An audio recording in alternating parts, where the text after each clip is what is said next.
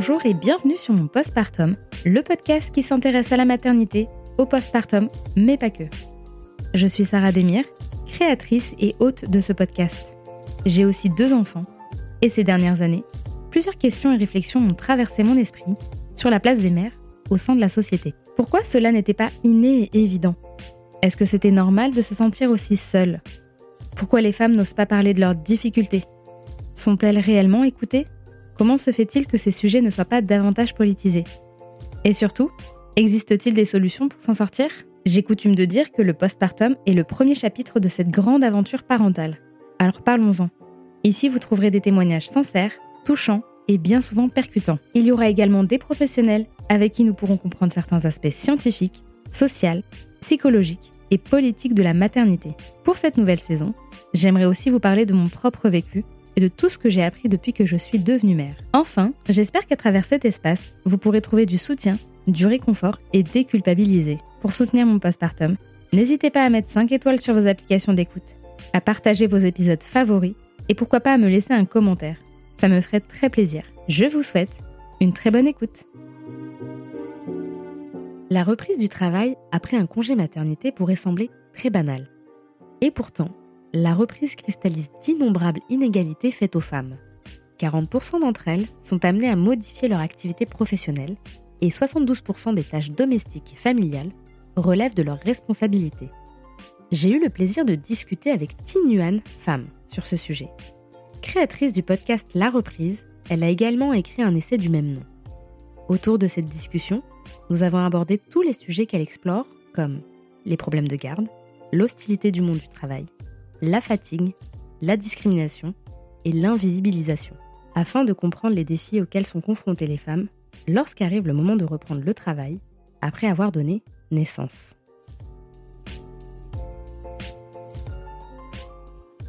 Salut Tinuan Salut Sarah. Bienvenue. Merci beaucoup. Bienvenue sur mon postpartum, ça fait trop plaisir de t'avoir ici aujourd'hui. Eh, moi je suis ravie d'être là, Ouais, vraiment. C'est vrai? Mais oui, ça fait tellement de temps qu'on échange. J'adore ton travail, je trouve que c'est formidable ce que tu fais. Bravo aussi pour ta ténacité sur podcast, franchement, je suis admirative. Oui, parce que pour ça, et ceux qui ne savent pas, Tinuan est l'hôte et la créatrice du podcast La Reprise, et on attend ton retour d'ailleurs. Oui, alors on fera un petit message à ce sujet. Je vais quand même te laisser te présenter entièrement et comme tu le souhaites avant de passer aux questions. Alors je m'appelle Tinuan Pham. Tinuan est mon prénom, je tiens à le préciser. Les trois mots. Et je suis vietnamienne, je suis en couple, couple hétérosexuel et j'ai deux enfants, deux garçons.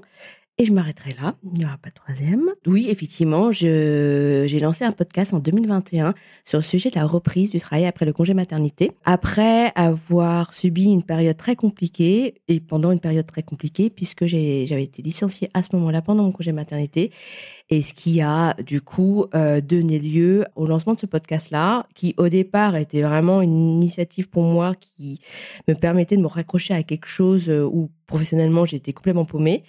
Et euh, en explorant le sujet de la reprise du travail après le congé maternité, notamment sous l'angle de l'égalité euh, femmes-hommes, j'ai très vite pris conscience que c'était une période qui était complètement sous le radar, l'angle mort euh, de la société et des entreprises en particulier, et qu'il fallait vraiment lever le, le voile sur ce sujet-là, sur le tabou, sur toutes les difficultés que rencontrent euh, les femmes en particulier à leur retour de, co- de congé maternité. Et dans la foulée du podcast, j'ai écrit un essai sur le sujet aux éditions Payot et qui s'appelle tout simplement La reprise, le tabou de la condition des femmes après congé maternité. Bah, super ta présentation, tu nous as... Ça y est, c'est fini l'interview. Non, je plaisante. Euh, moi, ce que j'aimerais savoir, c'est comment était ton rapport à la maternité et est-ce que tu avais une idée de ce qui se passait pour les mères au moment de leur reprise professionnelle? Alors, je n'avais aucune idée de la maternité en général. Enfin, je me posais pas du tout de questions sur la maternité. La maternité, pour moi, était dans ma culture, c'est-à-dire ma culture euh, vietnamienne, ma culture familiale. La famille est un est ultra important, c'est la base, c'est le socle de tout. Donc, je n'imaginais pas autrement que faire famille. Je ne me pensais pas autrement que euh, en tant que future mère. Évidemment, pas que. C'était comme ça. Pour moi, c'était le cheminement de ma vie. Euh, Je ne me conscientisais pas du tout les réflexions autour de est-ce que je devais devenir mère ou pas. Je savais que je voulais avoir des enfants. Bon, Pour autant, c'était pas un sujet ni de préoccupation, ni un sujet de il faut absolument que j'ai des enfants et que je sois une super mère, etc. En fait, de manière très pragmatique, euh, je me suis dit, je serai mère et point barre. Et puis, advienne que pourra, euh, je serai mère quand je serai mère. Et puis voilà. Sachant que par ailleurs, euh, j'ai toujours été très investie professionnellement. J'ai toujours été un peu, même avant la maternité, très limite workaholic. Et donc à fond dans le boulot. Et donc, quand on est à fond dans le boulot, en fait on bosse, on bosse, on bosse, on se pose pas plus de questions, euh, euh, on essaie d'avoir une vie sociale et tout ça, et puis, et puis c'était tout. Quand je suis tombée enceinte, en fait, je me suis pas posé de questions, j'ai rien lu. Pour toi, c'était tellement évident qu'il n'y avait pas de matière. Bah, à... oui, et puis en fait, à vrai dire, je me suis, je me suis tellement pas posé de questions, j'avais tellement pas d'angoisse sur le sujet, euh, ni de préoccupation, ni de questionnement, ni de rien. Et puis aussi parce que j'ai un conjoint qui est aussi dans le même mood. Pour nous, c'était, euh, bah, ça sera comme ça, et puis ça sera, puis les choses viendront comme, comme elles viendront. Et c'est venu, et puis finalement, c'est assez facile euh, aussi du coup de d'être, de pas se poser de questions, puisque du coup j'ai eu aucune angoisse, j'ai accouché, enfin non, et bah, évidemment, après, pendant la, pendant la grossesse, tu te poses des, questions par rapport à l'état médical, etc. Mmh. Mais plus parce que tu as des rendez-vous, tu te questionnes, et parce que j'ai eu un diabète gestationnel, donc euh, voilà, tu t'y penches un peu plus. Mais sur la manière dont j'allais accueillir l'enfant, ou ce que ça allait changer dans ma vie, j'avais pas la queue mmh. d'une idée de ce que ça allait être. Mon premier est arrivé. Bon, euh, l'accouchement était un peu compliqué. J'ai été traumatisée Maintenant, je peux le dire maintenant. Sur le moment, je euh, j'ai pas vraiment conscientisé les trucs, mais quoique pendant les trois premières semaines et demie, je me souviens très bien, je, je trouvais ça, euh, enfin, j'étais complètement à ramasser la petite cuillère. Je me sentais complètement submergée en fait, mmh. pas bien, pas bien du tout. L'allaitement euh, démarrait mal, c'était très compliqué. Et puis l'allaitement s'est installé. Et puis j'ai développé une relation fusionnelle avec mon fils, et puis c'était génial. Et puis c'était, sachant que j'ai eu la chance à ce moment-là, je parle d'une chance bah, au sens où c'est pas une réflexion que j'ai eue, c'est pas une discussion que j'ai eue avec mon mec à ce moment-là, mais mon mec était dans une situation professionnelle, il est, euh, il travaille dans l'audiovisuel, il est intermittent, où il pouvait à ce moment-là décider de son temps de mmh. travail. En fait, à ce moment-là, on n'a pas eu de place en crèche, et quand j'ai dû reprendre, en fait, j'ai pas eu les stress, le questionnement de oh là là mais qui va garder mon enfant? Oh là là mmh. faut trouver une assistante maternelle en catastrophe. Euh, oh là là euh, qui va gérer tout ça? Mon mec a pu s'arrêter à ce moment-là. Et du coup pour ma reprise ça a été très simple de mmh. ce côté-là. Et euh, c'est déjà un point immense parce que je vois le stress que ça peut être quand, en gros, ton partenaire a repris et euh, tu vas ensuite devoir retravailler, mais tu sais pas comment faire garder tes gosses et comme en fait, de toute façon, euh, souvent le coparent dans ces cas-là ne, ne fait pas grand-chose pour trouver une solution puisque il ou elle est dans sa routine de travail. Euh, oui, puis eux, en fait, comme ils sont portés par ce, bah, bah, mécanisme. Cette dynamique-là, et puis comme c'est pas eux, entre guillemets, qui sont à la maison, bon, bah, ça retombe mm. toujours sur les épaules de celles qui sont en, congé maternité, de devoir gérer le stress, de trouver une, solution en catastrophe, quoi. Et moi, j'ai pas eu ça. Et déjà, ça enlève un point énorme. Et donc, ma reprise à ce moment-là, c'est globalement passé, sans complications particulières, si ce n'est que, en revenant du boulot, il y a eu des moments, des phases de flottement où il y avait des choses qui étaient bizarres. Déjà, je me sentais flotter, et ça, c'était, ça, ça, je trouve ça bizarre, euh, parce que j'avais toujours, et les autres ont trouvé ça bizarre aussi, et m'ont fait, et m'ont fait comprendre. Ils ont dû voir la différence ouais, entre, bah celles, oui, entre se... celles qui étaient tout le temps là, qui faisaient des horaires à rallonge tout le temps, et qui tout d'un coup, bah non, euh, part à des heures décentes, enfin normales en fait, mmh. et pas euh, à fond à 40 000% sur ces dossiers, etc. Ah tiens, elle a une vie.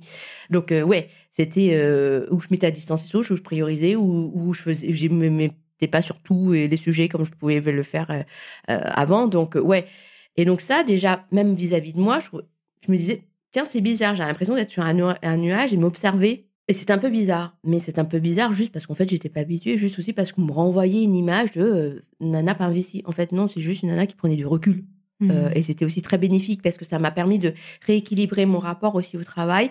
Et, et je pense que c'est à partir de ce moment-là où je suis devenue bien meilleure professionnellement parlant parce que j'étais moins la tête dans le guidon, où effectivement, j'étais pas en train d'être surexploitée au travail. Et du mmh. coup, j'avais quand même euh, le recul nécessaire pour prendre les bonnes décisions à ce moment-là, sachant que j'avais un poste à responsabilité. Mais voilà, on me faisait comprendre que c'était pas forcément euh, Bien. la Tinuane qui était là, mmh. donc c'était quand même un petit peu bizarre tout ça. Mais sans qu'on me le dise très ouvertement, sans que ce soit des remarques.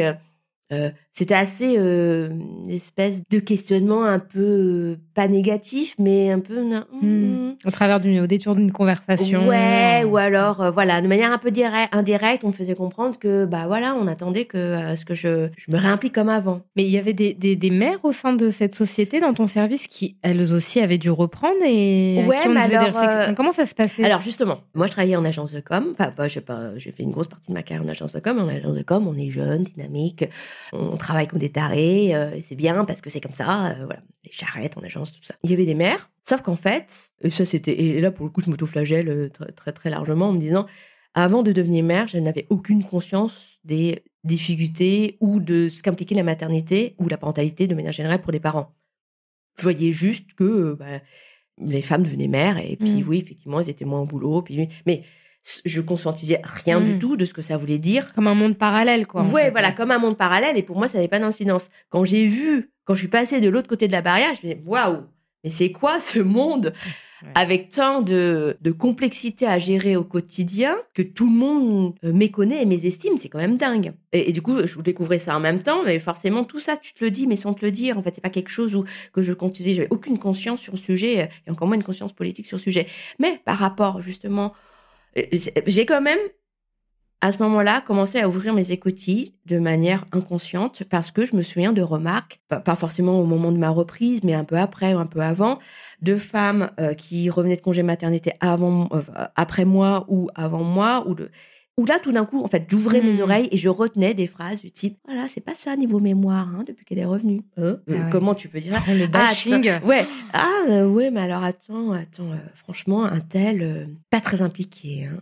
Je savais pas me positionner, hmm. en fait, à ce moment-là encore. Oui, parce que, parce que moi, découvrais un nouveau moi, monde. Moi, j'ai découvert tout ce nouveau monde de je suis devenue mère, je sais qui, pourquoi je flotte, pourquoi on me fait des remarques bizarres, pourquoi machin.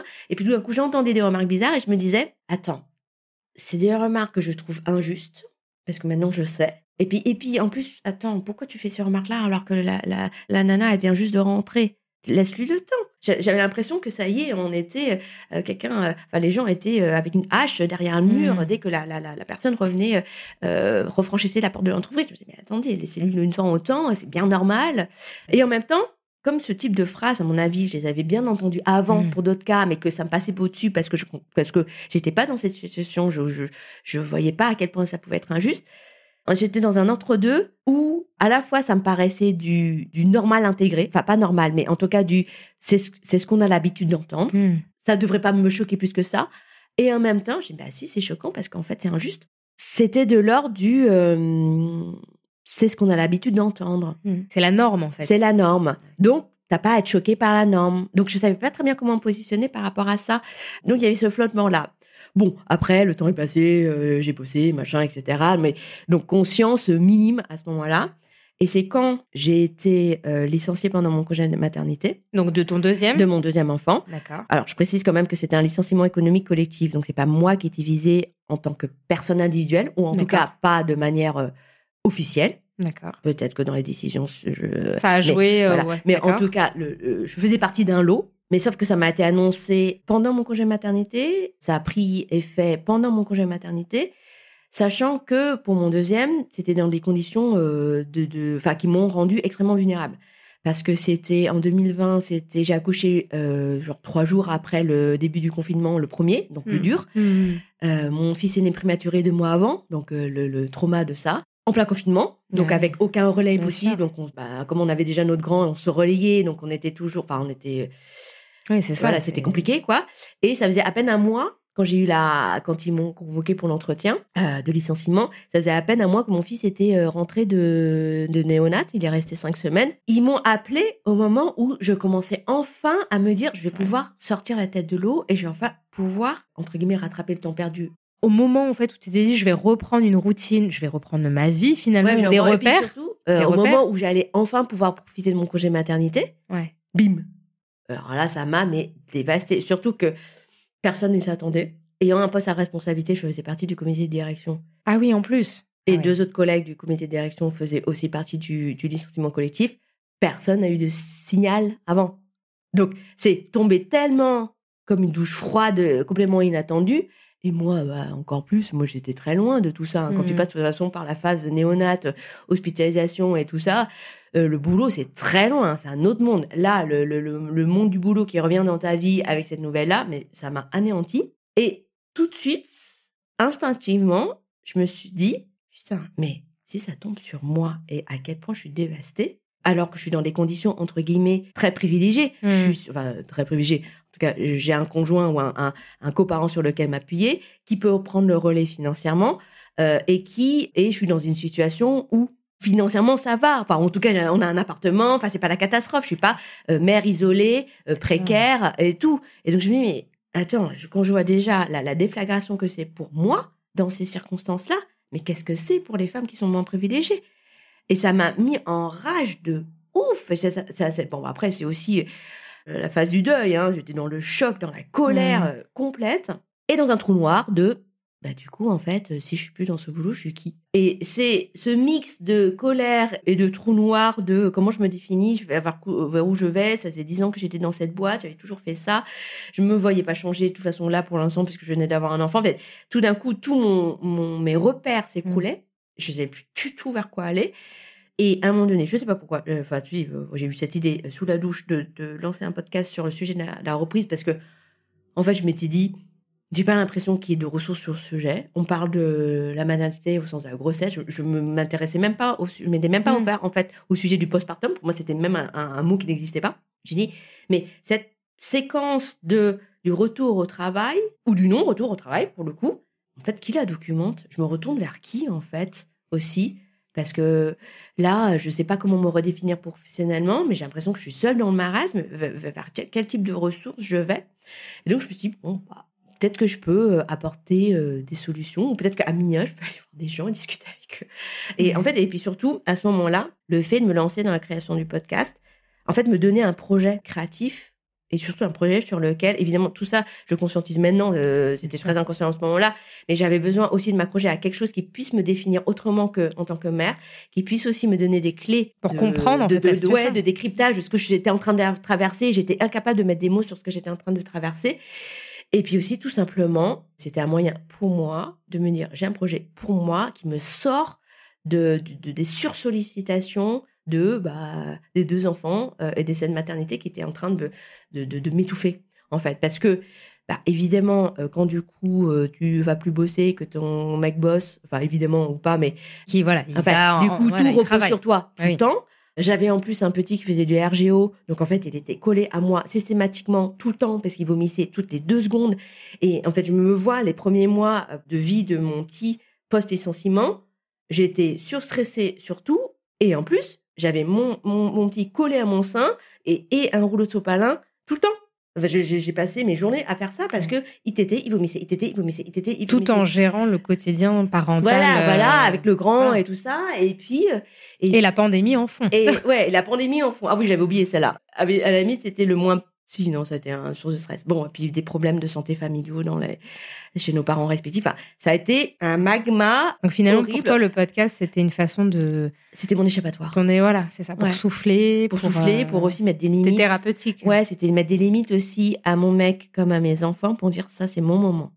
Bon, en vérité, ce moment-là, je le prenais sur mes nuits. Oui. Donc, euh, c'est pas vrai, c'était pas vraiment un moment que je prenais de, euh, de ma vie de, de, de, de- Oui, mais au moins dans la conception, dans la créativité. Enfin, Mais au moins, j'avais ce temps-là Voilà. pour moi où c'était pas autre chose. C'est ça. Euh, Puis ton cerveau travaillait aussi ouais, peut-être en exactement. et, ça. et- et effectivement, en fait, c'est au moment où j'ai eu cette idée de podcast où tout d'un coup, mon cerveau a commencé à se remettre dans une dynamique de réflexion, de créativité, de d'idées à Mm. tout va. Et là, je me suis dit, oh putain, je suis en train de me retrouver. Et c'est pour ça aussi que je me suis dit, je sais pas du tout ce que ça va me donner, professionnellement parlant, j'en sais rien. Mais en fait, je m'accroche à ce qui me fait plaisir. Enfin, ce qui me donne du plaisir. Et Mm. c'est vrai que j'avais vu une psy à ce moment-là, parce que, bon, bref, euh, pour, pour aussi euh, m'accompagner. Elle m'avait dit, mais attendez, quand je vous écoute, il n'y a plus de plaisir dans votre vie. Euh, ouais, c'est un peu compliqué. Et du coup, quand j'ai eu cette notion de plaisir, enfin, quand j'ai vu que cette notion, enfin, ce, ce, cette idée de podcast-là, euh, embarqué dans quelque chose qui m'enthousiasmait, je me dis, bon, bah, ok, je fonce. En fait, instinctivement, je me dis, ok, Hmm. je m'accroche à ça. T'as même pas réfléchi, quoi. en Advienne que pourra. Euh, j'ai genre, euh, ah, euh, une bouée de sauvetage, je me, je m'accroche dessus, j'y vais. Et c'est clair que ça m'a porté pendant, pendant un moment. jusqu'à ce qu'après euh, je tombe dans les méandres de la fatigue liée au, montage euh, la nuit. Mais sinon, à part ça, ça m'a énormément apporté. Et surtout aussi, ça m'a déclenché une prise de conscience phénoménale. Mais ça a été le une déferlante de prise de conscience féministe mais m'a tellement surpris, enfin surprise, en tout cas m'a tellement interpellée que je me dis mais j'avais quel âge? J'avais 40 ans au moment de, de la naissance de mon deuxième, et je me dis mais qu'est-ce que j'ai fichu pendant 40 ans à ne pas comprendre les enjeux féministes autour de la place des femmes dans la société au travers du, du regard euh, de, de, de, leur place dans la famille et tout ça. Je me mmh. Enfin, j'ai fait des études de sciences politiques, enfin en sciences, enfin sciences po quoi. Euh, je me suis dit mais comment je peux être à ce point aussi proche du sujet, dans, dans le sujet, et avoir été aussi euh, bah, peut-être parce que ça te touchait pas personnellement ouais, je pense qu'il y a une réalité il y a une réalité. Puis après bon je décrypte aussi parce que en fait euh, je fais partie de ces nanas qui ont fait des études supérieures qui ont accédé à des postes à responsabilité euh, qui avaient l'impression jusqu'à devenir mère que en fait les qualités elles étaient là. Et en fait juste pas du tout. Mais parce que tu, tant que tu jouais le jeu finalement euh, du capitalisme, du patriarcat, ça allait. Ouais, et puis tant qu'en fait, je n'ai pas été dans cette position de femme mal considérée, et encore, euh, je suis racisée, mais je fais entre guillemets partie de cette minorité horrible considère comme modèle ou docile ou que mm. voilà. Donc j'ai pas forcément eu du racisme quotidien très agressif évidemment que j'ai subi des microagressions, mais que je conscientisais pas tant que ça parce que c'était tellement intégré. Mmh. En fait, le passif agressif, euh, euh, le, le, tu t'en rends pas forcément compte quand t'as pas t'as pas pris de recul par rapport à ça, quand tu t'es pas éduqué sur le sujet. Mais j'étais plutôt dans cette dynamique où je me disais que euh, c'était bon, c'était quand on veut on peut et que tout est sur repose sur l'individuel et que et que j'avais suffisamment bien travaillé à l'école pour pour mériter tout, toute cette ascension sociale. Et, et puis ah, là, la Il a suffi de deux enfants. ah, ouais, puis surtout ce licenciement qui, en fait, c'est à partir de là et au travers du podcast, en interrogeant des femmes, en interrogeant des expertes sur le sujet, où du coup je me suis pris une claque monstrueuse et aussi Instagram pour le coup m'a beaucoup aidé en tombant sur des comptes formidables comme le tien, comme celui de euh, Déborah Maman mais pourquoi, euh, qui décrypte tout, ouais, ou d'Eliade quotidienne, en fait qui m'ont fait euh, percevoir une autre vision de la maternité, une autre vision des, enfin, et puis surtout qui m'ont fait prendre conscience des injonctions en fait, qui pèsent sur les, sur les femmes devenues mères. Même celles qui ne souhaitent pas. Ou celles qui sont, voilà, et celles qui, qui, sont juste femmes, mais qui sont perçues comme de potentielles mères, et, qui sont en fait juste les femmes, euh, de mm. manière générale. À quel point on est regardé au travers de ce prisme-là, mais qui est un prisme en fait de, avec des biais euh, de représentation euh, extrêmement délétères pour nous. En fait, ça m'a ouvert un champ de réflexion et de et de prise de conscience, mais qui était phénoménal. Mais c'était une claque pour moi. Une bonne claque. Oui et non. Enfin, évidemment, une bonne claque dans le sens où il n'est pas question que je revienne en arrière. Mais cette claque-là, en, fait, elle m'a apporté tellement de colère que c'est hyper dur, en fait, de gérer cette colère-là. Euh, quand tu es juste éclaté de fatigue, quand tu as deux enfants en bas âge, quand, en plus, du coup, ça te donne une autre grille de lecture de ton quotidien, de ta relation avec tes enfants, de ta relation avec ton mec, de ta relation avec tes parents, de ta relation avec la société, où du coup, j'avais des lunettes qui me faisait voir autre chose tout le temps systématiquement. Hmm. C'est très perturbant, c'est très, très fatigant. C'est épuisant en fait de tout redécrypter autrement, de, de voir du coup que les aspects négatifs de ces trucs-là. J'étais dans une colère permanente et c'est épuisant. En fait, c'est surtout épuisant quand juste déjà épuisé en soi. euh, et puis, et moi, face à cette colère-là, je me sentais euh, un devoir de, faire prendre conscience des choses. Donc, je me suis lancée encore plus à fond dans le podcast. Où vraiment, j'étais, à un moment donné, j'étais. Euh, oui, je salue ton travail qui était euh, très qualitatif. moi, ou moi-même, bon, j'étais déjà sensibilisée, mais ça m'a appris beaucoup de choses. Et le fait de, de le dire, de montrer que c'était pas normal et qu'il y avait beaucoup de femmes, finalement, peu importe leur classe sociale, leur, origine, religion ou autre, bah, finalement, sous le prisme de la maternité, on pouvait facilement bah, s'engouffrer là-dedans et, subir bah, les inégalités hommes-femmes au travail. quoi. Ouais. Et cette colère-là, alors c'était super au sens où ça m'a porté pour développer le podcast, où du coup, effectivement, euh, j'ai essayé de faire entendre un autre son de cloche sur le retour au travail, sur la place des femmes dans la société, sur la place des femmes mmh.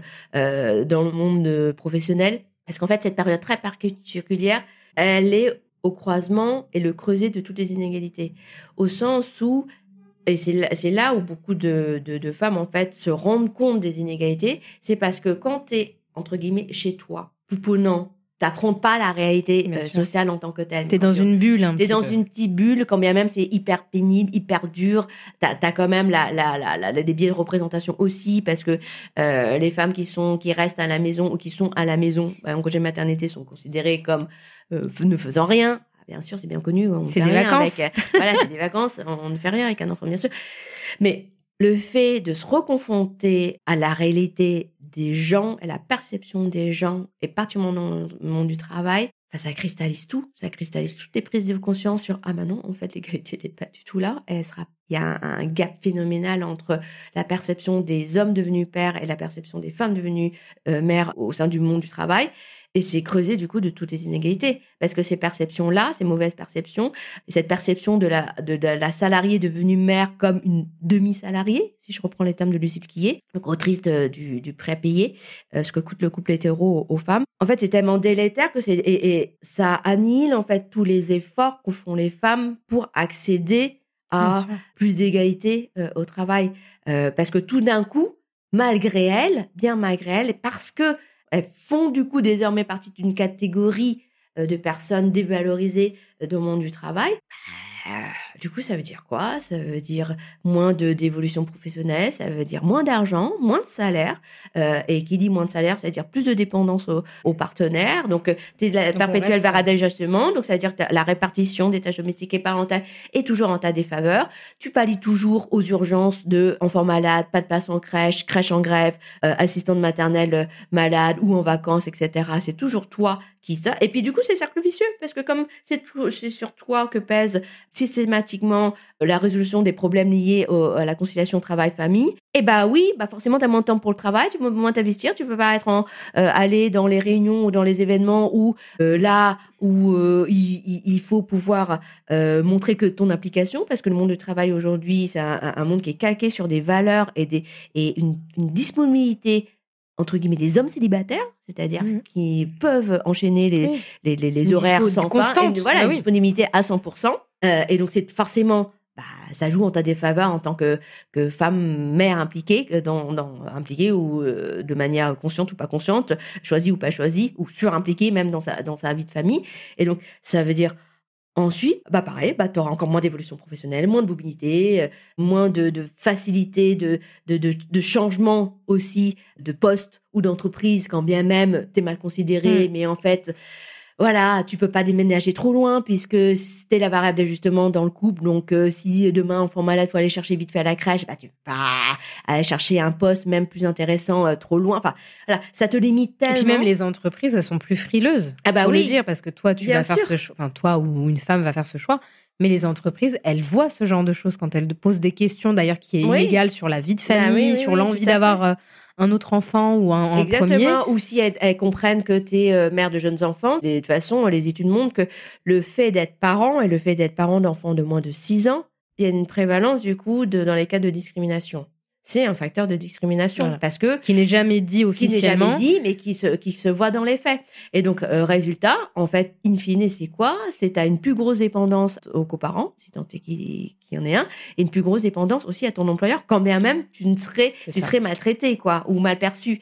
Euh... Et puis c'est bien de préciser que du côté des pères en général, je, je reste dans le, le cadre de l'hétérosexualité, à contrario, quand ils deviennent parents, ils ont plus facilement des promotions, on leur fait plus confiance. Donc c'est vraiment il y a une perception homme et femme qui est assez. Ah, c'est vraiment un euh, double standard. Le double standard que tu euh, que tu que tout le monde vit dans la parentalité, c'est-à-dire les mères doivent tout, doivent se sacrifier euh, complètement, doivent être à 100%, 200% au service des enfants, de la maison, du conjoint, etc. et doivent cocher toutes les cases. Le père, quand il change une couche, on applaudit tous, quoi. Ou quand on le voit.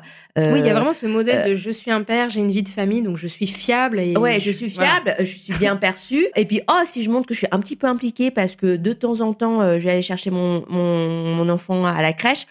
Waouh, c'est un père tellement, tellement moderne. On peut alors que la maman qui va chercher constamment son enfant à la crèche, elle est perçue comme euh, comme quelqu'un qui, qui, qui fait chier parce qu'elle est, elle est jamais là, entre guillemets quoi. Elle a pris son après-midi, euh, sauf que juste non, elle est elle est elle est, partie à des heures décentes quoi. Elle est partie à des heures normales, mais ou peut-être un peu plus tôt, mais voilà, ça, ça veut pas dire qu'elle n'a pas rogné sur sa pause déjeuner par exemple, contrairement aux hommes. Enfin, tout ça fait que ça construit, ça nourrit d'autant plus. Et il y a plein de chercheurs qui nous ont montré que vraiment, c'est la maternité, et c'est pas la maternité en tant que telle, mais c'est la perception de la maternité et c'est le système qui est quand même assez maternophobe dans le monde du travail, qui fait qu'à l'arrivée d'un enfant, il y a un décrochage euh, professionnel. Mm. C'est ce qu'on appelle la Et plus t'as d'enfants, et plus ça Ouais, et plus et plus ça s'accentue. Et c'est ce que les chercheurs ont, ont formulé euh, sous euh, le terme de pénalité maternelle. Et cette pénalité-là, elle est durable, elle a un coût, parce que la pénalité maternelle, c'est en moyenne, c'est entre moins 20 et moins 30% euh, de revenus de salaire en moins. Alors qui s'explique pas plein de choses, j'y reviendrai, mais qui se retrouve surtout jusqu'à la retraite. Mm. Et en fait, cette précarisation que tu as, euh, ou en tout cas cet impact que tu as à, à l'arrivée de ton enfant, et ben c'est autant d'argent que tu cotises en moins. Bien donc c'est euh, in fine des pensions de retraite beaucoup moindres. Donc Ou alors et- travailler plus. Enfin, Ouais, ou alors travailler plus euh, ouais. ouais. Ou alors une situation du coup euh, pendant toute ta vie, tu auras donné tout de toi euh, pour cette famille et c'est cette famille là qui du coup en fait crée des conditions de précarité euh, au moment de ta retraite. C'est quand même dingue. Quand tu te prends conscience de ça, tu dis attends, il y a une arnaque de bout en bout, c'est juste pas possible. Il faut qu'on prenne conscience de ça. Sinon, on va tout droit dans le mur, en fait. Euh, mais pas juste nous. C'est toute la société doit prendre conscience de Bien ça. sûr. Que toutes les mesures, toutes les décisions, toutes les, toutes les stratégies et les politiques, euh, qu'elles soient publiques ou dans les entreprises d'égalité femmes-hommes, elles doivent prendre en compte le fait qu'il faut accompagner les parents dans leur parentalité et qu'il faut leur donner les conditions pour bien concilier ça. Et c'est pas un caprice pour une minorité de personnes. Bah, c'est 80% c'est un des, peu euh, la, des- la des base. salariés sont, Bah oui. sont, euh, sont des parents. Donc, de toute façon, euh, ça concerne tout le monde. Et ça concerne tout le monde aussi au sens large parce que c'est pas juste accompagner les mères, c'est accompagner les pères aussi et permettre aux pères de prendre leur place parce que c'est indispensable. Le problème aujourd'hui, c'est que si les mères sont dans un tel goulot d'étranglement, c'est parce que la répartition des tâches domestiques et parentales est bien trop inégale. Si les, les pères prenaient beaucoup plus leur part, déjà, elles pourraient peut-être finir un peu plus tard quand c'est nécessaire parce qu'il y a besoin de montrer son implication, parce qu'elles ont envie, tout simplement, de s'impliquer aussi, ou parce qu'elles ont, c'est pas juste sur elles que retombe le ah bah si t'es en grève, c'est toi qui, qui qui reste à la Mhm. maison, tout ça. Enfin voilà, c'est aussi entre guillemets lisser les risques liés à- au fait de devenir parent et de d'être moins bien perçu comme perçu comme moins disponible aux yeux de des des, des, des employeurs. Donc euh, tes pères, tes mères, bah à la limite même combat, même problème. Ouais, c'est ça. Euh, Et puis quand tu fais front, finalement. euh, voilà, exactement. Et puis quand, quand ça touchera en fait toutes les personnes et notamment les décisionnaires qui sont aujourd'hui quand même très principalement des décisionnaires mâles, bah, peut-être qu'ils se considéreront aussi largement autrement euh, la question. Mais c'est aussi en fait re-questionner les conditions de travail dans le monde du travail aujourd'hui. Un monde du travail qui est hérité de la deuxième révolution industrielle où à un moment donné, pour pouvoir accompagner cette révolution industrielle, il fallait des ouvriers, je caricature, hein, Bien sûr. euh, mais pour vous, vous prenez bien des, des ouvriers extrêmement performants ou à minima ultra disponibles. Et pour les rendre ultra disponibles, euh, qu'est-ce qu'on a fait à ce moment-là? On a renvoyé les femmes au foyer. On a, sûr. on leur a fait des ménagères pour être sûr que les ouvriers, eh ben, quand ils rentrent, ils avaient un petit cocon tout propre, avec des enfants tout gentillets, euh, avec un bon petit plat chaud qui les attendait. Donc, ça veut Mm. dire qu'ils n'allaient pas euh, s'encanailler euh, dehors dans les bars jusqu'à point d'heure. euh, Et puis et c'était politique parce qu'ils avaient peur qu'il y ait une révolte et que c'était- les hommes, quand ils se réunissaient. euh, Exactement, et autour- pourquoi qu'ils se retrouvent pas entre eux pour échanger sur leurs mauvaises conditions de Voilà. travail, évidemment. C'est pour, euh, en gros, ne avoir ni des ouvriers syndicalistes, ou en tout cas trop syndicalistes, ni des ouvriers trop bourrés qui sont incapables de travailler, ni des ouvriers qui tout d'un coup bah, décident de changer de vie ou Oui, de ne ça. pas se donner. Voilà. Ça donnait un cadre, finalement. Voilà, ça donnait un cas de euh, pas métro euh, boulot dodo, mais quasiment, quoi. Parce que la ménagère, elle est née de ça. Souvent, moi, j'entends, oui, les femmes avant travaillaient pas, mais les femmes ont toujours travaillé, en Les femmes ont toujours travaillé, en tout cas, les femmes, alors, euh, la bourgeoisie, la, la, la haute classe mise à part, Voilà. Et les femmes ont toujours travaillé. Et, et du coup, la répartition a été plus partagée dans la gestion de, de- de- des enfants, etc. Euh, C'est-à-dire aussi plus d'attentes vis-à-vis d'elle en tant que mère en tant que ça. bonne mère, euh, ou en tout cas, qu'est-ce que, ce que le- la, la société perçoit comme c'est quoi bien éduquer un ça. enfant? Donc, euh, il y, a, il y a tout un tout, où, du coup, qui a, on a aspiré les femmes dans cette logique de, bon, bah, d'assignation de genre, en fait, de, euh, bah oui, la place des femmes, c'est à la maison, alors que c'était pas du tout le cas jusqu'à présent. Oui, c'est ça. Euh, Et dans et- toutes les cultures, les femmes ont toujours contribué, Oui, tout à fait. notamment dans les milieux agricoles. J'imagine Oui, que. bah, bien sûr, on avait besoin de tous les De bras tout le monde. possibles et imaginables. Voilà. Donc, de toute façon, la question se posait pas. Mais là, bah, pour faire marcher les usines et justement avec l'industrialisation, l'urbanisation, de tous ces euh, justement euh, ex-paysans qui venaient euh, trouver Mhm. du travail, etc. Bah, voilà, comment on fait en sorte pour que les usines marchent au taquet? Il faut des hommes au taquet qui puissent aussi bah, pas avoir à se préoccuper de euh, bah, des enfants tout Mmh. simplement donc bah voilà Oui, Euh, et puis des soins, euh, voilà, de, tout ce qui est en dehors finalement du temps de travail. Quoi. exactement et donc tout ça dévolu aux femmes évidemment bah, femmes c'est leur rôle et puis du coup c'est gratuit donc c'est génial. Ouais. en fait euh, la société capitaliste dans ce, euh, dans, dans ce cadre là elle a tout à gagner. Elle a des, des ouvriers euh, super disponibles. Une organisation de la société euh, c'est-à-dire une organisation euh, liée à la gestion des enfants, à la gestion des foyers. Il y avait aussi une, politique une politique hygiéniste très forte. Il y avait plein de cas d'épidémie, etc. Donc, comment fait face à, à ces cas Et puis, bah, on fait en sorte que les, tous les foyers soient bien euh, Bien récurés. sûr, Euh, euh, bêtement, euh, Oui, oui, oui, il y a cette donc, image de, l'intérieur de, de l'intérieur parfait et donc Voilà. pas de bactéries, pas de machin. Donc c'est- c'est c'est sauté- c'est- c'est en parallèle d'une société hygiéniste qui devait, euh, enfin d'une société qui devait lutter contre des épidémies et du coup qui est devenue hygiéniste et donc bah, tout ce rôle-là a été mis sur les épaules des femmes. Évidemment gratuitement, donc c'est génial pour la société.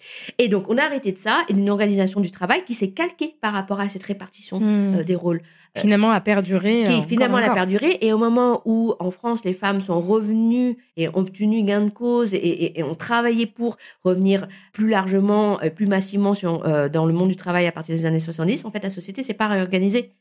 Le monde du travail s'est pas réorganisé. On, on a juste, gentiment, laissé les femmes revenir au travail, mais en mode, OK, tu le veux Tu te démerdes. Ouais. Euh, Mais tu prends le package initial mais, et mais voilà. Mais, mais, mais, tu fais ça en plus de tout ce que tu as à faire. Donc c'est pas c'est pas on se réorganise, on, on, on fait en sorte que la répartition soit mieux, on se pose des questions, on, ouvre le débat pour dire comment on fait pour ça. Non, c'est juste tu veux le faire, tu le fais. T'a- T'assumes entre guillemets. Et c'est le euh, message qu'on entend tout le temps maintenant pour les femmes devenues mères. Dès que on ose pointer du doigt, parler des difficultés, des difficultés qui sont liées à l'organisation de la société, de comment j'élève un enfant, comment j'arrive à travailler tout en élevant un enfant, etc. Bah très vite on a là, bah attends, t'as voulu avoir un enfant, mais t'assumes. Comme si c'était un Oui, caprice c'est de devenu, la, part. c'est devenu la fra- un peu un leitmotiv, quoi. Tu l'as Ouais. voulu, tu, tu l'as, quoi. Tu, tu- voilà, tu assume. Et comment faisaient les gens avant? Bah, En fait, ils faisaient pas du tout pareil, puisque les gens déjà pouvaient euh, s'organiser autrement. Il y avait ce fameux village qui était quand même Mhm. là avant. Là, on a. Bref, et puis même le, le concept de parentalité est finalement très contemporain. Je veux Oui, dire, les gens à de, de l'époque. surparentalité, de, de, de de- surinvestissement de la fonction. Et pas du tout. euh, euh, pas moi, j'ai mon père euh, qui est né dans les années 40. Il me disait bah, on allait dans la forêt, on allait se baigner au lac, nos parents n'étaient pas derrière nous. Enfin, Ah, on, était, sûr. on était très autonomes, très jeunes. Ouais. Donc, euh, Oui. Moi, j'ai Voilà. grandi euh, euh, comme euh, avec la télé comme nounou. Ouais. C'était pas un problème. Ouais. Je, je pense pas être devenue bête à cause de la télé. Mais là, ça serait, ça serait juste insensé. Je, serais, je serais mise au pilori euh, euh, si je disais que je mettais mes enfants à la devant la télé tout le temps. C'est, juste inimaginable. Ouais. Et donc toute cette pression-là, on, on éduque- on, on n'élève pas les enfants de la même manière. On n'a pas les, les, les, les mêmes pressions. Et c'est la même chose au travail. En fait, les injonctions se sont surmultipliées et parfois de manière com- complètement contradictoire. Parce qu'on attend des mères qu'elles soient parfaites, parfaitement disponibles, Mm. parfaitement. euh, Je fais tout maison, euh, tout bio, euh, tout cuisiné maison. Je fais les couches d'être lavables, partout, tout, d'être partout tout le temps, mais d'être partout aussi au, au boulot, d'être carriériste, d'être ambitieuse, de, de, de viser des super boulots, super bien payés, à responsabilité, etc. Ce qui n'est pas forcément l'envie de tout le monde, mais c'est le perçu choix. au travers de ce C'est schéma-là. Ou sinon, t'es mal, t'es mal perçu, T'es mal mal, perçu, valorisé, et puis t'es pas une super professionnelle, t'es pas perçu comme une super professionnelle ou une super femme ou quoi que ce soit. Et en plus, il faut s'épanouir personnellement aussi maintenant. Euh, donc, euh, en fait, c'est l'enfer. Mais moi, j'aimerais faire un petit focus, euh, parce que je sais que dans ton livre, bon, tu as abordé tous les sujets là qu'on vient de, de développer, et tu as parlé des défis spécifiques euh, qui appartiennent aux femmes des minorités ethniques et sociales lorsqu'elles reprennent un, bah, le travail après un congé maternité, parce que maintenant, il y a aussi le prisme euh, bah, de la race sociologique, Mmh, mmh, mmh. et on se rend compte que là où une femme blanche va avoir des problématiques, et ben c'est d'autant plus vrai pour une femme racisée, d'une religion en tout cas perçue. Est-ce que tu pourrais, en grosso modo, nous dire quels sont les défis qu'elles ont à relever, elles, supplé- en, en supplément quoi? C'est pas tout l'objet de mon livre parce qu'aujourd'hui, en fait, on a peu d'études qui étudient, bon, déjà qui étudient le sujet de la reprise de manière générale, mais euh, encore moins sous un prisme des minorités. Et quand j'ai minorité, c'est à la fois les minorités, par exemple les mères isolées euh, en matière de statut, c'est les minorités aussi au niveau bah, de- des capacités physiques. Euh, parce qu'on n'étudie pas aussi la, le, le, le, sujet. Tu veux dire avec des handicaps, etc. Ouais, avec des handicaps et du coup on n'étudie pas la question de, de l'impact de la de la parentalité sur la vie des, et du coup l'insertion euh, sociale et professionnelle des, des personnes en situation de handicap, euh, ou comme euh, on n'étudie pas non plus les euh, nouvelles parentalités. Tout se fait beaucoup quand même dans le prisme du couple hétérosexuel, de, du schéma traditionnel de dans une norme dans, en dans une norme. Mm. Et déjà dans cette norme là, déjà quand tu es dans la norme en tant que femme devenue mère, tu subis beaucoup de choses, mais quand tu sors de la norme, alors là, euh, c'est la porte ouverte. C'est la porte ouverte en fait. C'est là où c'est le creuset aussi de toutes les inégalités et de toutes les discriminations. Un fait est que la pénalité maternelle, alors je vous avais dit euh, en, moyenne de moins 20 à moins 30% selon les études, mais c'est pour le haut du panier des salaires, donc c'est-à-dire les CSP mmh. plus avec des, des, des, postes à responsabilité et un gros salaire, c'est entre guillemets que moins 5 pour la, la fourchette basse des mmh. salaires c'est moins 40%. Moins 40% mmh. pour le premier enfant. Après, euh, les chiffres, c'est moins 50, moins 500%. Euh, alors, j'ai pas les chiffres exacts, mais c'est, euh, c'est encore plus quand c'est des bas salaires. Sauf que quand tu es déjà au SMIC ou même en temps partiel ah bah, et que tu réduis de 40% ou de 50% ou de 60%, qu'est-ce que ça veut dire en fait sur ta reprise à toi et sur les conditions de ta reprise? En fait, ça veut dire que potentiellement, est-ce que tu vas vraiment reprendre? Parce que financièrement, le coût d'une garde, il est bien au-delà de tes revenus. de tes revenus. Donc, euh, combien même tu aurais envie de reprendre Financièrement, l'équation, elle marche pas. Donc, il y a ça déjà.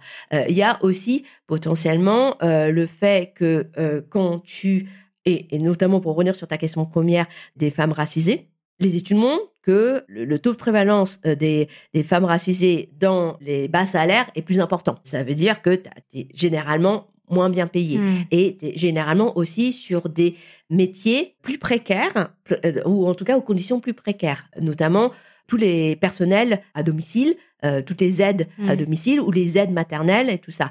Mais ça, ça veut dire que ce sont des boulots qui souvent sont dans des contraintes horaires qui sont pas compatibles, voire hmm. pas du tout compatibles, et ce sont des horaires décalés euh, par rapport à une vie de famille. Parce que, par exemple, si on prend une assistante maternelle qui est moins bien payée et qui souvent racisée parce que pour plein de raisons par rapport à l'organisation euh, du travail et des discriminations. Quand nous, on, enfin, nous, quand je dis nous, c'est la majorité des mmh. femmes euh, galérons déjà à déposer l'enfant euh, à 8h ou 8h30 pour pouvoir ensuite être au travail au taquet pour pas arriver trop tard et arriver à une heure décente, par exemple, à 9h ou 9h30 dans une grande ville. Bah, elles font comment en fait les assistantes maternelles? À qui elles confient leurs enfants lorsqu'elles mmh. doivent partir très tôt pour être à l'heure à 8h voire 7h30 à la crèche parce qu'il faut préparer la crèche avant. Voire même plus tôt. Voire même plus tôt. Ouais. Ça veut dire qu'elle part à quelle heure? Parce que qui dit bas salaire dit j'habite pas très loin en fait de mmh. mon lieu. J'habite plutôt souvent loin de mon lieu de travail. Mmh. J'habite, euh, je, suis pas à côté.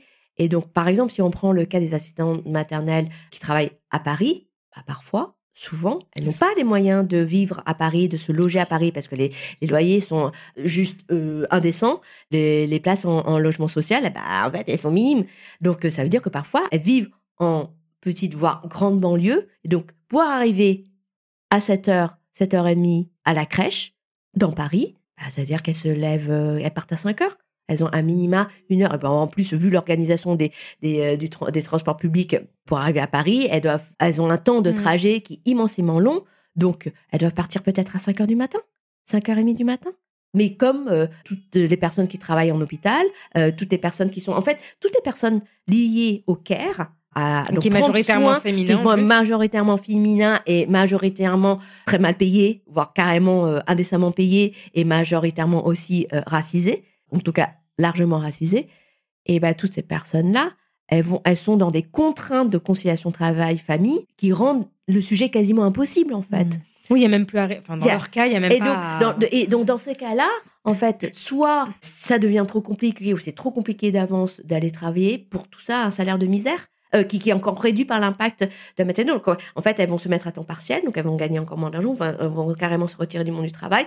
Et puis du coup, après, bah, lorsqu'elles vont revenir sur le monde du travail, elles auront elles pourront postuler au même type parce qu'elles sont sur des mmh. secteurs de tension, dont elles ont besoin, mais elles ont, elles vont pas évoluer, en fait, professionnellement. Elles vont pas prendre plus de responsabilités parce que elles se sont arrêtées trop longtemps et euh, elles recommenceront du début, etc. Donc, en fait, c'est ça aussi les problématiques de la reprise pour toutes ces personnes dont on ne parle jamais, c'est-à-dire ça qui sont pas dans des, situations normé dans l'imaginaire collectif de la femme qui revient euh, au travail. C'est la femme qui est plutôt entre CSP moyenne et CSP+, Mhm. plus, qui, re- qui revient dans des horaires de bureau, en fait. Avec des postes à responsabilité, Oui, donc visibles. euh, Donc plus visibles, qui peuvent Ouais. plus facilement. Et donc c'est hyper compliqué. Et tout ça avec, en plus, une image d'elle-même que leur envoie la société qui est extrêmement négative.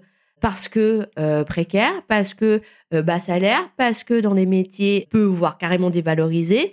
Et en plus, parce que galérant dans ces, des- dans ces sujets. Galérant, mais parce que tu peux pas, tu peux faire autrement que galérer en fait. C'est- juste, les conditions, les conditions, le contexte est juste euh, irréaliste. ouais, elles sont à flux tendu, quoi, À flux constamment. tendu, à flux tendu.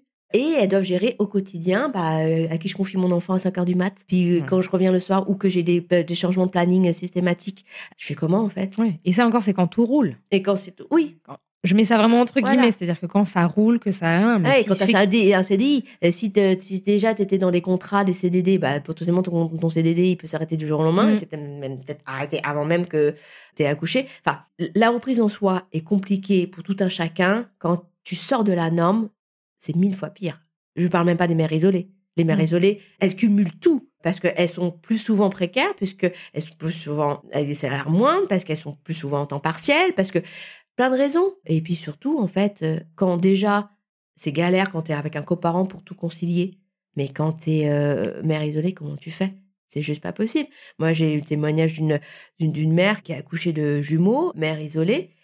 Elle a tenté de reprendre le travail, parce que de toute façon, elle a tenté, c'est pas, c'est- elle n'a pas le choix. Parce qu'en fait, manger. le, Ah oui. le- le- le foyer ne, ne, ne repose que sur son salaire à elle. Sauf que au bout de quelques mois, je crois un an, elle a réussi à tenir un an dans un rythme infernal. Et puis un jour, dans le métro, elle s'est effondrée. Mais elle s'est effondrée pas de larmes. Elle son corps a lâché. Mhm. Elle est tombée.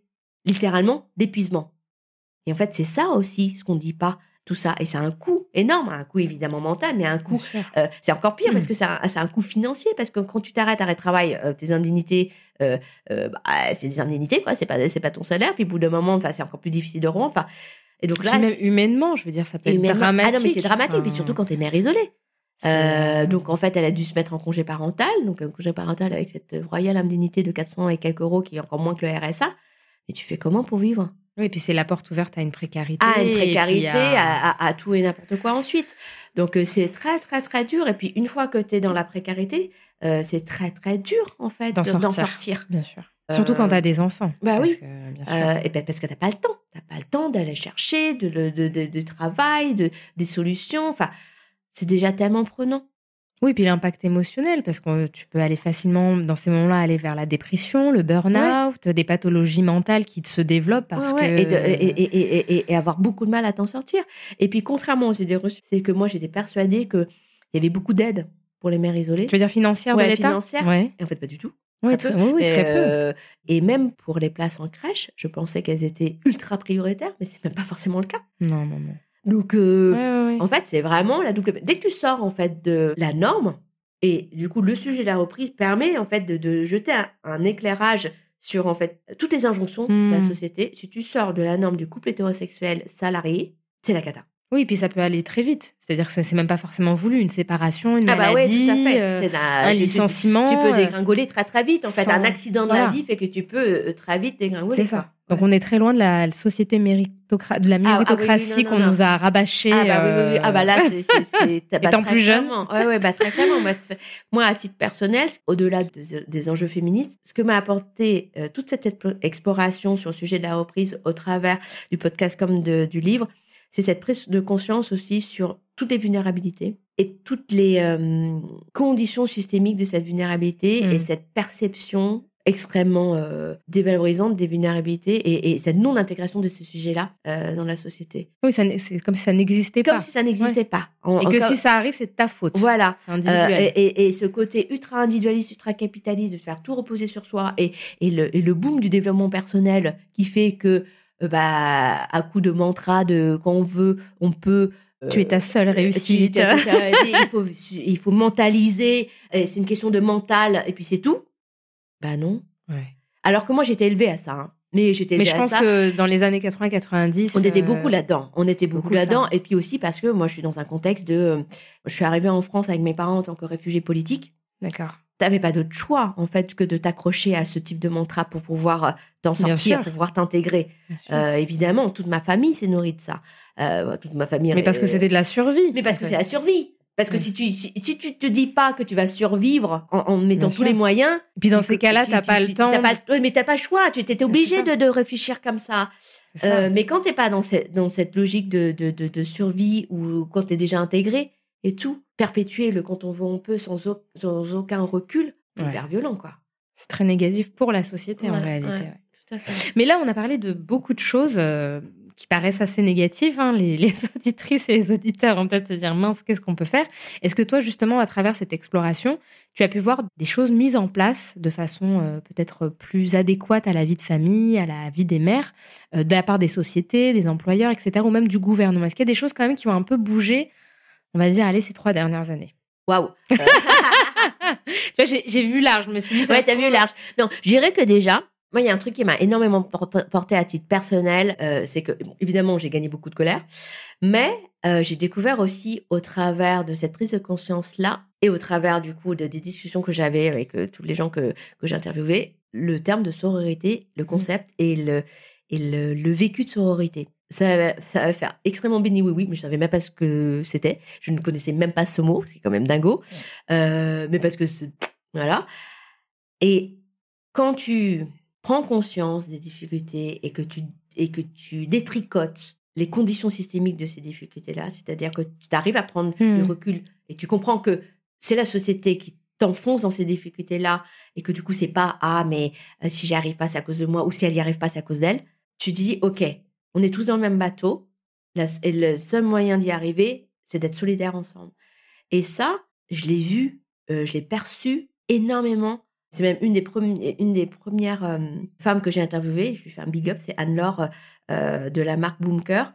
C'est la première qui m'a parlé de sororité parce qu'elle est très engagée dans lutte féministe et, justement, elle avait encore plus de, prise de conscience au travers de sa maternité.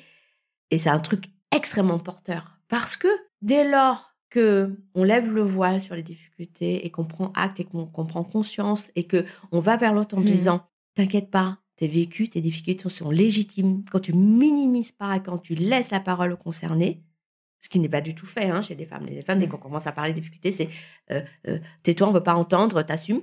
Et bah, quand on fait ce pas-là vers l'autre, oh, c'est Hmm. Ça enlève un poids déjà. Ça enlève un poids pour toi, pour l'autre, et puis du coup, ça crée une communauté de liens et de je ne suis pas seule, qui est formidable et formidablement porteuse dans une société aussi individualiste. Donc ça, déjà, j'ai- puis ça permet de mieux s'organiser si éventuellement. on oui, veut, voilà. voilà. Mais déjà, ça permet de se sentir mieux, tout simplement, Mhm. parce que tu vas arrêter de te culpabiliser, de te flageller en permanence.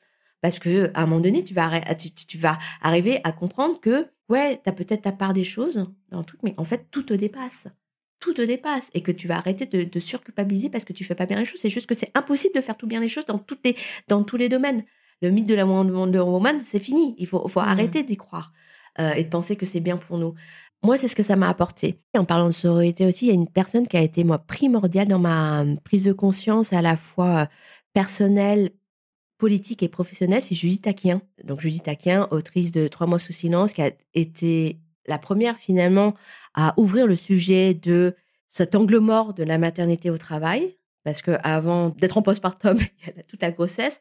Et du coup, de commencer déjà à, ouvrir ce sujet des difficultés de devenir mère dans le monde du travail. Et j'incite parce qu'elle a été toujours d'un soutien formidable par rapport à ce que je faisais, ce que j'entreprenais au niveau du podcast, au niveau Hmm. euh, de l'essai. Je sais que je lui ai fait relire beaucoup, beaucoup de choses dans, dans mon livre pour avoir son regard parce que et elle a, moi, elle, a été aussi un, un- un modèle dans sa manière d'absorber et de, de prendre à la fois le combat, ce sujet-là, de, de le faire en tant que mère, mais en tant que professionnelle aussi. Et tout ça pour dire que on peut aussi, en tant que mère et en tant que au quotidien au travail, via ses relations quotidiennes avec ses collègues ou avec ses hiérarchies, ou si on est manager, aussi impulser des changements et aussi bah, prendre sa part de voix, que ce soit dans son secteur professionnel ou plus en rayonnement plus large, parce que je sais que, par exemple, Judith a été, euh, euh, s'est beaucoup exprimée sur les réseaux sociaux, sur les lignes notamment, et ça fait énormément de bien, ça a Mhm. ouvert le sujet. Dans tout ce cheminement que j'ai eu, il y a toutes ces femmes aussi qui m'ont énormément portée, et, et je trouve ça formidable. Euh, et t'en fais partie, évidemment, Sarah. Vraiment. Je suis Et- honorée. Et euh, mais la manière dont, dont tu as ouvert le sujet du postpartum et cette manière particulière qui est propre à toi et à ton vécu et on se, et, on se comprend là-dessus aussi par rapport à de regarder euh, la maternité sous un angle systémique et en incluant aussi les questions liées aux minorités. C'est rare dans les prises de parole en fait liées euh, aux enjeux de la maternité, y compris aux enjeux féministes. Et donc ça, vraiment, moi, ça m'a ouvert énormément de choses aussi. Et, je tiens à saluer ton travail. Merci beaucoup. Ensuite, de ce que j'ai vu, c'est que oui, quand même, le monde de l'entreprise, il bouge. Et tant mieux. Et heureusement. Peut-être pas suffisamment vite, peut-être pas dans tous les secteurs, mais il y a quand même une prise de conscience qui arrive et je le vois depuis le moment où j'ai lancé le podcast et maintenant, ouais, c'est vrai que ça joue énormément et ça c'est cool et j'espère y avoir contribué aussi. Mais pourquoi ça joue aussi C'est parce qu'on est dans un contexte où, en matière de relations employeur-employé, les employés ont un peu plus de pouvoir. Parce qu'il y a des crises RH partout, des crises de recrutement partout, parce qu'il y a aussi alors je vais pas dire des jeunes générations parce que c'est pas une question d'âge, c'est une question de mentalité avant tout, mais quand même il y a des générations d'employés qui qui n'acceptent plus autant qui n'acceptent plus mmh. d'être corvéables à merci. Euh, et c'est ça aussi le sujet, euh, tout le sujet de la relation au travail au travers du prisme de la parentalité, c'est une question générale de quelle doit être la place du travail dans la vie des gens. Oui, Peu finalement, importe qu'on soit parent ou pas, mais c'est quelle limite tu mets quel cadre tu mets, jusqu'où tu vas dans le temps que tu y consacres au travail. Et il y a plein de gens maintenant, et notamment la, le Covid et cette crise, ce contexte-là a énormément joué sur la perception des gens sur de, de, de, la place de leur travail en se disant bah, tout peut s'arrêter demain. Est-ce que vraiment j'ai envie de continuer à alimenter la roue du hamster? Et donc ça aussi, euh, et ça met une pression sur les recruteurs, sur les employeurs. Et donc, euh, de fait, de toute façon, les employeurs peuvent plus faire autrement que de se questionner. Et, mmh. et de composer, et de composer avec ça et de trouver des solutions réelles et concrètes. Parce que sinon en fait les gens veulent plus euh, venir euh, déjà euh, veulent plus être recrutés veulent plus candidater ou veulent ou vont être des mercenaires en fait vont plus faire leur vie dans une entreprise. De toute façon, plus personne ne considère faire. on est plus loin du schéma de je rentre dans une entreprise, j'ai arrêté 30, 30 ans, 40 ans. Mais ils vont tirer beaucoup plus leur épingle du jeu. Et donc ça, c'est un rapport de force qui évolue et qui fait que du coup, les entreprises n'ont pas d'autre choix que de se poser la question de, la conciliation travail-famille et du temps laissé et du coup du soutien, in fine, à, ceux qui en ont le plus besoin parce qu'ils ne sont pas flexibles en fait, ils ont des, contraintes, euh, ne serait-ce que des contraintes d'horaire de crèche, euh, de faciliter ça pour euh, pour oui, puis ils ont une vie en fait. Comprendre que la vie ne se résume pas au travail exactement. Et puis il y a quand même une prise de conscience féministe autour de la maternité. Et ça tant mieux et heureusement. Alors elle n'était pas inexistante avant mais en fait, parmi les différents courants féministes et tout, il y a quand même un courant qui a largement pris le dessus en occultant, en fait, en dévalorisant d'une certaine manière la maternité. Aujourd'hui, le sujet revient, en fait, sur le devant de la scène des combats féministes. Et ça, ça aide aussi à mettre de la lumière sur le sujet et du coup à, à, aider tout le monde à conscientiser. Et donc, voilà, c'est une série, c'est un facteur, plein de choses qui font que, au niveau du gouvernement, on attend. On attend. Surtout dans cette optique où ils annoncent euh, une, évolution du congé naissance parentale, familial, je sais plus comment ils appellent ça. Congé naissance. Disons que je suis assez dubitative. Ouais. Euh, ça fait peur. Ça fait peur. Ça fait peur parce que c'est pas un gouvernement qui semble comprendre les réels enjeux autour de la maternité, qui sont instrumentaliser la maternité à d'autres fins. À d'autres fins, exactement. À la parentalité à d'autres fins. Parce qu'ils ont lancé une grande consultation sur les 1000 jours, ils ont euh, allongé le congé paternité d'un mois, ok, fine, ce sont des avancées. Mais en fait, en réalité, ce sont des avancées qui, quand tu creuses les conditions opérationnelles et du coup les conséquences opérationnelles des trucs, bah en fait, ça fait pas avancer grand-chose. Pendant ce temps, le secteur de la petite enfance qui est clé parce qu'en fait, tu peux pas reprendre le travail si tu n'as pas un mode de garde. Et aujourd'hui, les, places, que ce soit en crèche ou, euh, ou, auprès des assistantes maternelles, sont en deçà. oui, il y a une crise aussi de ce côté-là, la petite enfance. Bah il n'y a, pas assez de places. Et quand il y a des places, elles sont parfois même pas fournies parce qu'en fait, le personnel est tellement peu valorisé, euh, les conditions de travail sont tellement dures euh, et c'est tellement mal rémunéré que les gens ne viennent plus en fait travailler dans les dans, dans, les crèches, dans les structures d'accueil. Donc il y a une espèce de cercle vicieux euh, qui fait que, bah, in fine, ça profite à toujours la même chose au secteur privé, aux crèches privées. Et du coup, les gens qui ont les moyens euh, de dépenser des milliers d'euros par mois pour pouvoir continuer à travailler, et bah, ils vont financer les, les micro-crèches privées ou les. mais sauf que du et coup, ça va creuser les inégalités. et ça va creuser de, encore plus d'inégalités, d'autant plus que le, les territoires sont pas du tout euh, égaux euh, Mm. face aux, aux- aux Exactement. places, euh, aux places en crèche, par exemple, ou aux places auprès des, des assistantes maternelles. La Seine-Saint-Denis, par exemple, le 93, j'ai plus les chiffres en tête, mais le taux de réponse aux besoins, il est beaucoup, beaucoup, beaucoup plus bas que pour la moyenne nationale. Donc, tu ne fais que creuser encore plus les inégalités euh, sociales. Donc, tout ça pour dire que tout ce qui a été fait pour l'instant par le gouvernement, c'est ça des petites avancées, mais en fait, qui étaient des avancées qui Mm. sont un peu des boomerangs. Donc l'évolution, elle vient plus du peuple, quoi, de, de- des gens. Et pour autant, on peut pas se contenter de ça. Bien sûr. Parce que, euh, et je suis convaincue, et les études montrent qu'en fait, depuis les années 70, où euh, on voit partout dans les médias euh, l'avènement des nouveaux Mm. pères, bah, en fait, dans les faits et chiffres, c'est pas le cas. Ouais. Largement pas. C'est une espèce d'utopie médiatique qui, qui n'est pas du tout réelle. C'est une chimère. C'est une chimère, voilà. Euh, alors, peut-être dans certains foyers parisiens, CSP+, euh, c'est peut-être le cas parce qu'ils ont les moyens, mais en fait, non. Après, ça veut dire quoi? Ça veut dire que si c'est pas les changements que veulent les gens et la société ne sont pas portés, accélérés par des mesures législatives, donc politiques et gouvernementales, dans 50 ans, ça, ça sera toujours la même chose, en fait. Et si... Ou peut-être même pire. Oui, peut-être même pire. Et si les pays nordiques, mais comme les pays latins, comme l'Espagne ou le Portugal, euh, font des bons en avant, ou sont très loin de nous Mhm. par rapport à l'accompagnement de la parentalité euh, dans la société, c'est tout simplement parce qu'il y a des mesures, des mesures politiques très fortes. On ne peut pas se contenter, et c'est évidemment bien euh, que, de- que les entreprises changent, et il faut, et que les, les, les, les- les gens changent aussi dans leur perception et dans, leur, et dans leurs actions et leurs habitudes au quotidien, mais il faut faire pression pour que le- le- les politiques s'engagent. Parce que c'est en rendant, par exemple, obligatoire le congé paternité et un vrai congé paternité d'une durée, selon moi, euh, égale au congé maternité, qu'on obligera vraiment les hommes à prendre leur part. Aujourd'hui, le congé paternité, a été certes euh, euh, été allongé à un mois, mais en vérité, il y a que sept jours obligatoires. Petit Donc, vice euh, voilà. procédure, quoi. donc, ouais. au-delà des 7 jours obligatoires, euh, l'employeur peut dire non ou peut dire plus tard, ou euh, l'homme peut s'autocensurer parce qu'il y a un climat délétère au, au- au niveau de la perception de,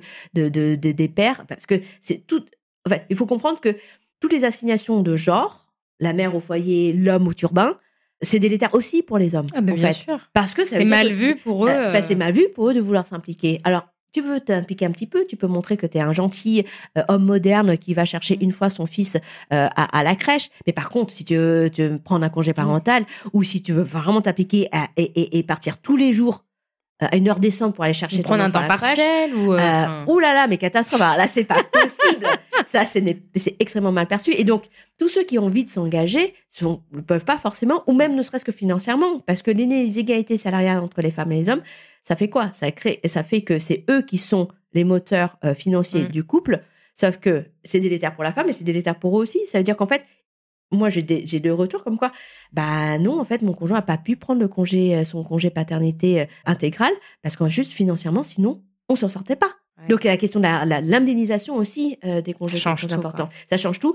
Et la question centrale, en fait, c'est un sujet qui est tellement large, tellement systémique. Et aujourd'hui, le gouvernement ne donne pas des signes qu'il a compris le sujet dans toute sa que ça complexité. l'intéresse. ou Que ça que- l'intéresse. Parce que, pardon, mais les, les, les récentes déclarations d'Emmanuel Macron sur ce besoin de réarmement démographique, juste envie de mourir euh, face à certaines ménologies de guerre, réarmement démographique pour répondre aux, euh, aux problématiques d'infertilité ou l'infertilité comme un problème euh, euh, qui engendrait euh, le démographique, quand je lis ça et quand je vois cette, synthèse Mais surtout qu'il il- veut raccorder deux de sujets. sa compréhension qui- du oui. sujet, je me dis, mais attends, Oui. euh, mais, mais vous n'avez juste rien compris. En fait, il veut en faire un problème individuel alors que c'est beaucoup Oui, plus que ça. et puis quoi. il veut un- un- enfin un problème de, de, de, de, de- de capacité de reproduction. Mais c'est pas du tout ça.